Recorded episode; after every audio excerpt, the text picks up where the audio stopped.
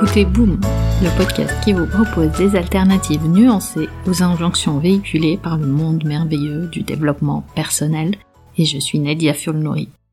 Épisode 33, le sacrifice maternel. Comment allez-vous? Cette semaine, je suis tombée par hasard, ou pas, sur un tweet de la militante féministe Yana Weisman, qui dit Nous sommes assignés à devenir mères. Une fois ce rôle social rempli, nous avons droit à une émotion unique, le bonheur, et à un comportement unique de maternité sacrificielle.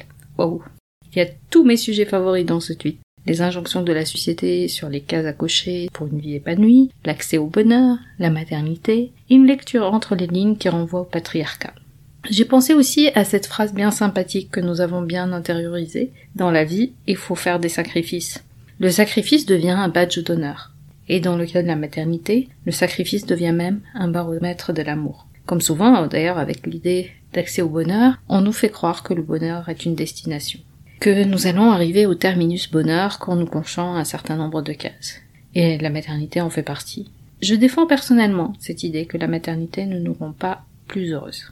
Est-ce que la maternité est une expérience unique? Absolument. Devenons-nous différentes en accédant au statut de mère? Complètement, sans aucun doute. Avons-nous nos priorités qui changent? Très souvent. Mais la vérité, mes amis, c'est que cet accès au bonheur, ce n'est pas la maternité, encore moins le sacrifice maternel qui nous le procure. L'image de la mère qui s'oublie pour ses enfants est très commune. Mais dans cette injonction au sacrifice, il y a cette idée qu'il existe une seule façon d'être dans le monde. Une mère qui s'oublie. Mais voyez-vous le paradoxe? Oubliez-vous pour accéder au bonheur. Viennent ensuite nos amis du monde merveilleux du développement personnel pour nous assigner un il faut penser à soi. Alors que fait-on? On se sacrifie on pense à soi La maternité, mes amis, c'est le meilleur endroit pour vivre l'ambivalence. Mieux que le couple ou le travail. Et l'ambivalence, c'est bien pour les enfants. en réalité, ce qui se passe souvent face à cette ambivalence, c'est qu'on cherche à y résister. On la masque par un discours interne en quelque sorte moralisateur. Je ne dois pas penser comme ça. Il faut que j'en fasse plus. Je ne suis pas une assez bonne mère. C'est comme ça aussi qu'on finit par s'imposer à soi-même cette idée du sacrifice. Alors, on a beau être épuisé ou parfois juste avoir besoin d'autre chose qu'endosser ce rôle maternel, mais on prend sur soi. Parce qu'on pense que c'est ainsi. Qu'une mère doit se sacrifier pour ses enfants. Et on oublie souvent qu'on ne se rend pas service. Et qu'on ne rend pas service à ses enfants en renvoyant cette image. Et on contribue même inconsciemment à faire de cette idée du sacrifice une norme. Si nous en sommes d'ailleurs là aujourd'hui, c'est aussi parce que nous avons en tant que femmes été socialisées et avons intériorisé ces schémas du sacrifice. Les hommes aussi ont en quelque sorte vécu dans ce monde-là.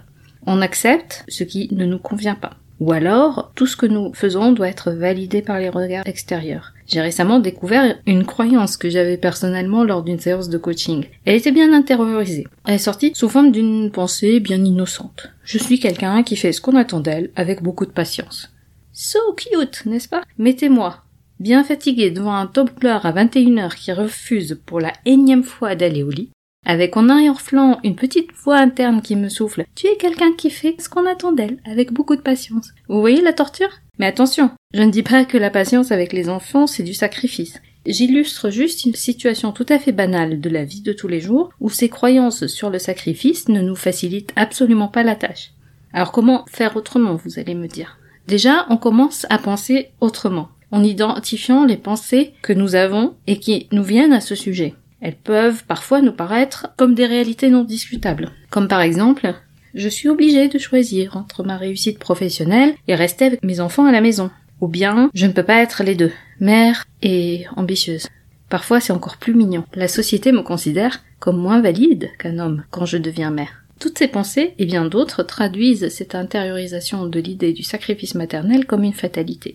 Mais elles ne génèrent sûrement pas les émotions ni l'énergie qui vont nous porter dans nos différents rôles. Personnellement, je me suis souvent entendu dire que je me sentais fatiguée et épuisée.